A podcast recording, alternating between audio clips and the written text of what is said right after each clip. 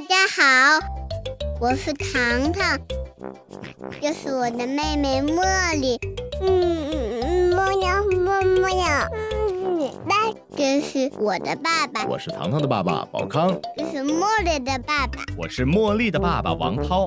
欢迎大家来到茉莉糖的周末。茉莉，你爱这个世界吗？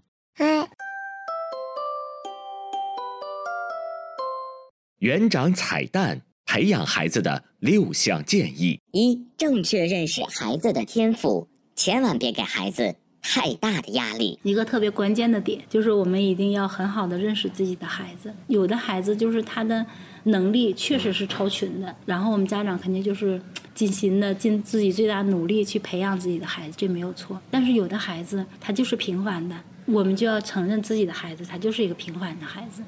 我们那些。教育特别失败的案例，为什么会出现那种状况？就是你本来是一个平凡的孩子，家长非要把他培养成一个超凡的人，家长也痛苦，孩子也痛苦，也很累。这个家庭的氛围就很拧巴，对，是吧？所以说，我们一定要充分的、正确的认识自己孩子的一个能力。就平凡，它不代表着不好。对，他就是大多数人都是平凡的，主要是你在平凡的这个生活当中，能挖掘到快乐，对，这个才是幸福。对对，嗯，就是谁都会认为自己家的孩子最好，但是这个最好是是你和孩子之间的，而不是说你觉得孩子放在其他孩子当中，哎呀，不管在哪儿，我的孩子都都最好，我要把他培养成龙成凤，是吧？他就是那个人上人。那比较往往会带来痛苦。对呀，对，其实现在那个家庭矛盾，嗯。出现在哪儿？就出现在这儿。嗯，他没有很好的正确认识自己孩子的一个能力，然后给了他过高的一个期待，然后孩子又达不到，然后作为家长来说，他又付出了很多。嗯。又不能又什么全职了，不能去工作了，然后给你报了很多班儿啊，花了很多钱呢。嗯。然后就家长在你身上投入特别多，他看不到回报。嗯。然后这时候家庭矛盾就就就产生了。嗯，孩子压力也大。对呀。就是好多孩子的压力是因为。他没有达到父母的那种期许，然后因为他的这个能力所在，他真的达不到，可能就就他会有负罪感，对对，就采用了一些极端的这方式。对对，我觉得首先孩子不应该是一个项目，你说你投资多少，他就一定有回报是多少的，是吧？嗯，这里边其实就有一个问题是什么呢？就是我们是要纵向的看孩子，而不是要横向的看。嗯，呃，纵向的看就是你孩子。今年和去年比，你的孩子是有进步的，嗯，是吧？然后明年我期待明天，明年在他今年的基础上会更有一些发展，有一些进步。对，这个就是一个比较好的一个教育观。你不能就是横着比，你家邻居的孩子考一百分你就要求你家孩子至少得九十九，你不能是九十八，是吧？然后你你你你朋友的孩子，人家考了清华，你就得要求你家孩子考北大。这这是不可能的，嗯，人家人家爸妈还可能是千万富翁呢，你还可能挣三千块钱工资，这个为啥不比？嗯，是吧？所以说，有的家长这种横向的比较是非常对孩子来说非常痛苦的。嗯，你比几年试试，然后后果就会有。所以说，作为家长来说，我们还会还是要学习一些解读孩子的一些能力，去解读孩子的能力。嗯，比如说孩子这个心理变化呀，是吧？嗯，如果家长很敏锐的话，就会能够很快、很及时的捕捉到他的一些变化的点。嗯。然后我们就是很及时的介入孩子的这种这种行为。嗯。他出现问题的可能性就很小。如果我们家长就很很很。就是很粗粗犷是吧？然后什么就看不到，然后孩子又不愿意跟你交流，然后这个时候后果就会很严重。嗯，对。建议二：提前学习知识是一条捷径吗？要用长远的眼光看待孩子的成长。其实这里边会有一个误区，就是什么呢？就是我们家长在这个看待孩子的教育问题的时候，他的眼光就是太太近了。有的可能就看到一年级。那么你想想，孩子的学习生涯，从小学、初中、高中、大学，现在研究生、博士，他需要十几年的学习。而且现在咱们社会更主张。终身学习这样的一个这个理念是吧？对。那么你这种能力培养不起来的话，孩子将来的学习是坚持不了那么长时间的。你看这次咱们疫情期间上网课，为什么那些自制能力、他的能力发展很好的孩子，他能够自己学习，没有老师他一样能学习。嗯。但是那些提前只是教一些知识那他没有这种能力的那些孩子，他只有在成人的监督下，这种压力下，他才可能去学习。被动的学习。对，是被动的。那么这些孩子他未来的那个终身的发展是不一样的。所以说，我也特别希望，就是我们所有的家长能把这个眼光看得远一点，是吧？嗯，因为培养孩子，他真的不是一年两年的事儿，他是几十年的事儿。嗯，至少是二十年，是吧？二十年以前你做好了，可能以后你就比较可以放手了，轻松了。有的家长就是，哎呀，觉得把这个孩子学点那个提前的那些知识，然后他就会很轻松。我就想说，家长欠下的每一笔债，你未来都是要还的。真的是要还的，所以说，既然我们把孩子生下来，你就不要抱着这种这种想法，说我要轻松一点，我这几年我我怎么轻松怎么来，是吧？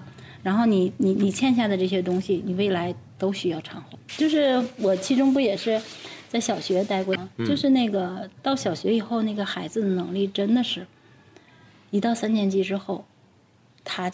提前学知识那些孩子真的就不行了。嗯嗯。建议三：学习艺术课程没有用吗？学习的话一定要走专业吗？其实像舞蹈、音乐、美术这个艺术类的啊，现在很多这个东西就被家长给错误的使用了，也是太功利了，就觉得学完这个我们要要考什么什么学院，考什么什么专业，是吧？用来这个，其实。呃，那些艺术类的专业，它真的是需要天赋的。对。只有有天赋的孩子，才可能走走专业的路，对吧？但是，是不是我们孩子没有这方面的这个天赋，我就不要学了？其实不是。嗯。他学了是对他来说是一种工具。嗯。就像我们刚才说的，当他情绪不好的时候，一个美术生他可能会画几笔，对，是吧？画一个什么阴暗的天空，然后他那个情绪就就在里边。学过一个那个心理学的一个一个方法，就是画画嘛。通过你画画就能解读你的内心。因为有的人他语言表达能力是有限的，可能不是太善于表达，比较内向，但是他可能会通过画画就把自己的情绪表达出来了。所以说，我觉得这个艺术教育。就是给孩子更多表达的一个机会，啊，改善他自己的一个情绪。我觉得这个其实远比他走那个专业，对对对，要重要的多。对，嗯，我也不希望那个太多的家长就是太功利。对于大孩子来说，他还有一个作用，就是他通过这些特长，他可以交到很多朋友。嗯，你比如说一个。打篮球的一个孩子，嗯，他可能比较内向，不善于交朋友，但是他通过打篮球，嗯，他就很容易的就融入到一个新的环境里边，是吧？你看那个孩子们，这个一个大的节点就是他走入大学，嗯，他在高中以内、高中以下，他都有父母在身边陪伴，嗯，他交朋友这件事儿就显得不那么重要。嗯，但是有一天，他背着包，拿着行李，去到一个陌生的城市，甚至到陌生的一个国家去读大学，这个时候，他的那种孤单，是是是成倍的。嗯，既离开自己的家庭，又离开自己的熟悉的城市，包括他的老师、嗯，同学，没有什么都没有，所以这个时候，他交朋友，他的社交就显得很重要。嗯，那时候就是他的。心理的一个建设就重新开始了。那么这时候，如果他有一个特长，嗯，就很容易，嗯，对，融入到那个心圈子，那圈子里。我儿子就是这样，嗯，他就是特别爱打篮球，但是我儿子特别不会交朋友，嗯，但是他到大学以后，哎，就通过打篮球这事儿，很快用不了一周的时间就融入，就有了新朋友了。哎，我这个家长，我觉得你就特别放心，嗯，对，是吧？你想想，一个孩子在一个陌生的城市里边。然后那么孤单，这家长得多担心，是吧？但是如果他，你看，比如说他会会一个乐器，哎，参加一个什么社团，立刻就有了一个归属感。对，嗯，我觉得这个学艺术对孩子来说还是挺好的，只是不要把它学得太功利。对对对。除非自己的孩子真的是有天赋，嗯，啊，真的是有天赋。对。建议四：培养孩子的阅读能力到底有多重要？家长给孩子培养阅读的时候，嗯，想的比较简单，可能就是觉得，哎，让孩子学会一些打发时间的一些办法，是吧？嗯，其实这个阅读能力对他的这个终身学习的发展是非常非常有帮助的。你看现在国家下发的一些高考的改革，嗯，都是赢得语文者得天下，是不是？为什么呀？因为你的阅读的速度，包括你的阅读量，嗯。都会影响到孩子的语文成绩。对，呃，现在据说这个高中考试那个试卷嗯，题量非常大，非常有的孩子根本是答不完的。为啥？小时候阅读数量没达到，就是他这个阅读的速度不行。嗯，那么这个速度他也是需要从小开始培养的。嗯嗯，呃，所以说，呃，如果你觉得很功利的话。那你就是为了将来高考，这个阅读也必须推广，嗯，是吧？对，嗯，如果不是很功利，就是想培养孩子的能力，那我觉得这个阅读从小开始也是成本最低的一个教育，也是最容易做的一个教育。那么家长每天晚上睡前跟孩子读一两本书，是吧？嗯，然后再根据这个书的内容给孩子提一两个小问题，我觉得这是一个非常简单易行的一个办法。建议五：你让孩子劳动过吗？你培养过孩子的自立能力吗？你看我们现在，现在一些大孩子啊，嗯，大概十几岁的一些孩子，他们以前可能就是没怎么参加过家务劳动，学校没这方面的教育。像这样的孩子长大以后，就特别不爱参与这个家庭家庭劳动。嗯，为什么呀？因为他热爱劳动的那个关键期错过了。嗯，没有打开。对。嗯。如果你看现在这个三三到六岁这个孩子，他正是郁郁越是想干的这个，因为他想证明自己的能力，所以说你只要让他干的事儿，他都想去尝试想干。那么孩子想干的时候，你没让他干，错过这时期，你再让他干，他就再发展很难啊。就是我觉得我儿子小的时候。就没怎么干过家务，现在大了，大学毕业了，然后你现在再让他去去做家务，就就就特别难，他也不知道怎么干，是吗？也不愿意去干。你现在现在的小孩儿，你看我们幼儿园的小孩儿，就干活都都抢着干。呃，其实这也是一个教育观的问题，就是家长的教育观。你说我们培养孩子为了啥？就是为了他将来能生活的好，对吧？我们中心的思想。作为一个家长来说，希望我们自己的孩子生活的好，生活的幸福，生活的快乐。但是你一个想想，如果一个连劳动都不能做的人，是吧？他怎么可能在他的岗位上，在他未来的家庭里边能承担更多的责任，是吧？所以说，我觉得这就是。还是刚才说的那个问题，就是我们的教育观要长远一些，就是把这个教育观放在很远的地方。我培要需要培养一个什么样的人？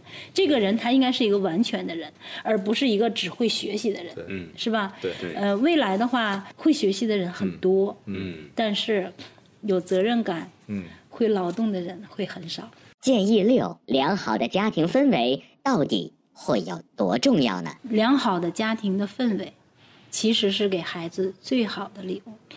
那么我们前段时间就是，我接到一个电话，嗯，一位爷爷来咨询这个新生的问题。哎呀，他说就特别盼望着把孩子送到幼儿园，说孩子在家特别不听话。